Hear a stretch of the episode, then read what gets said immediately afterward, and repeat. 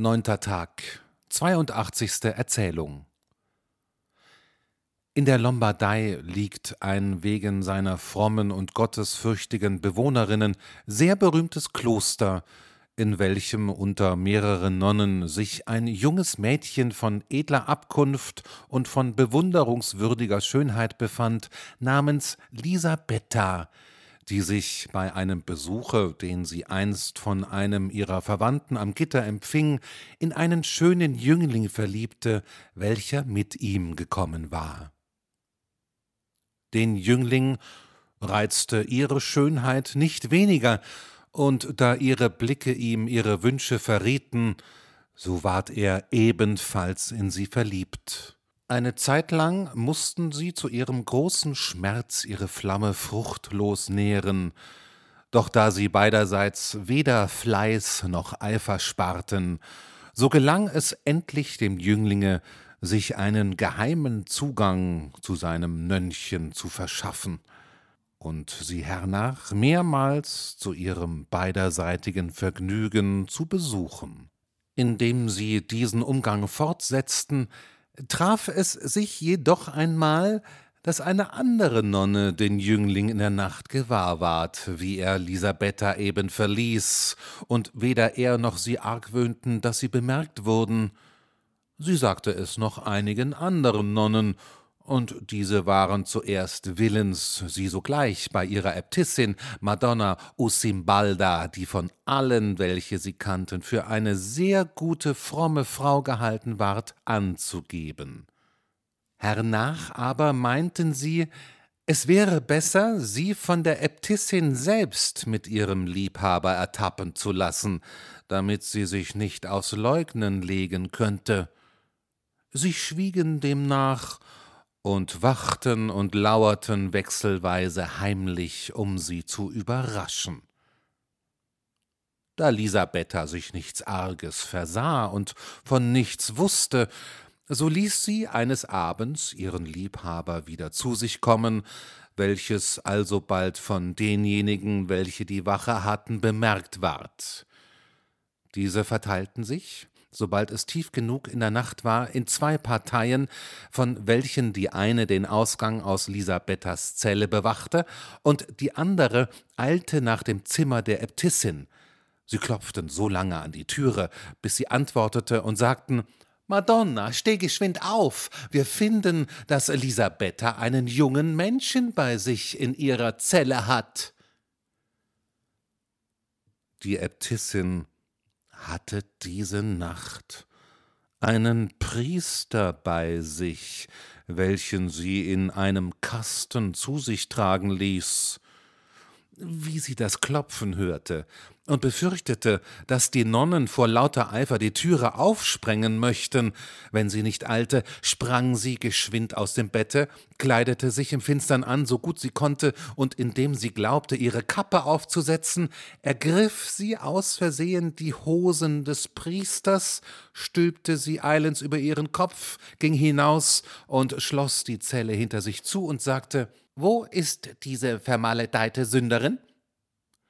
Die anderen, die auf nichts erpicht waren, als Lisabetta auf der Tat zu ertappen, gaben nicht Achtung auf den Kopfputz ihrer Äbtissin, die mit ihnen nach Lisabettas Zelle eilte.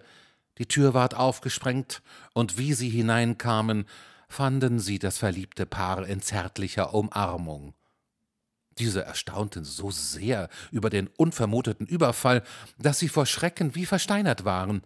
Die Nonnen bemächtigten sich augenblicklich des Mädchens und führten sie auf Befehl der Äbtissin vor das Kapitel. Der Jüngling blieb indessen zurück, kleidete sich an und erwartete den Ausgang der Sache, entschlossen, denjenigen übel mitzuspielen, die sich an seiner Geliebten vergreifen würden, und diese alsdann mit Gewalt zu entführen.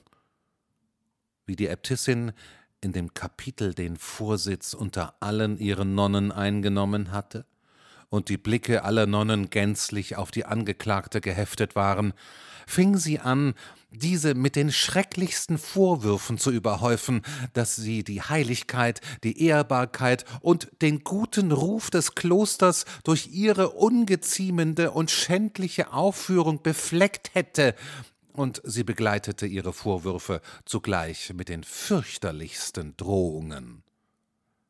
Das arme, erschrockene und beschämte Nönnchen, welches sich schuldig fühlte, dachte an keine Antwort, sondern suchte nur durch ihr geduldiges Stillschweigen die anderen Nonnen zum Mitleiden zu bewegen. Darüber ward die Äbtissin noch immer lauter, so dass die Beklagte endlich die Augen aufschlug und den Kopfputz der Äbtissin gewahr ward und die Kniebänder an den Hosen, die ihr an beiden Seiten auf die Achseln hinunterhingen. Wie sie sah, was es war, gewann sie auf einmal ein Herz und sagte Madonna, um Gottes willen, knüpft doch nur zuerst euer Kopfzeug fest und sagt mir hernach, was ihr wollt. Die Äbtissin, die nicht wusste, was ihre Rede sagen wollte, fuhr sie an. Was schwatzest du von Kopfzeug, lasterhaftes Geschöpf? Hast du noch die Unverschämtheit zu spotten? Oder meinst du, dich so aufgeführt zu haben, dass du noch scherzen darfst? Das Nönnchen antwortete ihr noch einmal. Madonna, ich bitte euch, knüpft die Bänder an eurem Kopfzeuge fest, ehe ihr mir etwas weiteres sagt.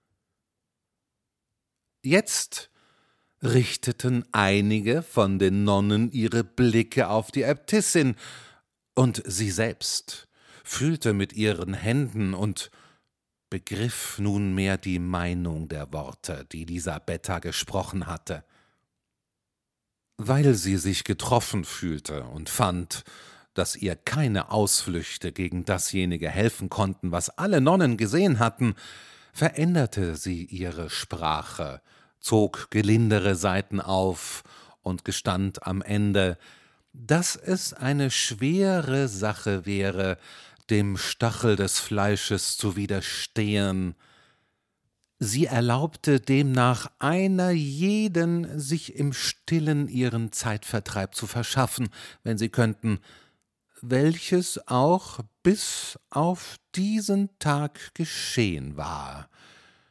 Sie entließ das Nönnchen, begab sich mit ihrem Priester wieder zu Bette, und Lisabetta verfügte sich gleichfalls wieder zu ihrem Liebhaber, welcher sie trotz denen, die sie darum beneideten, noch oft besuchte.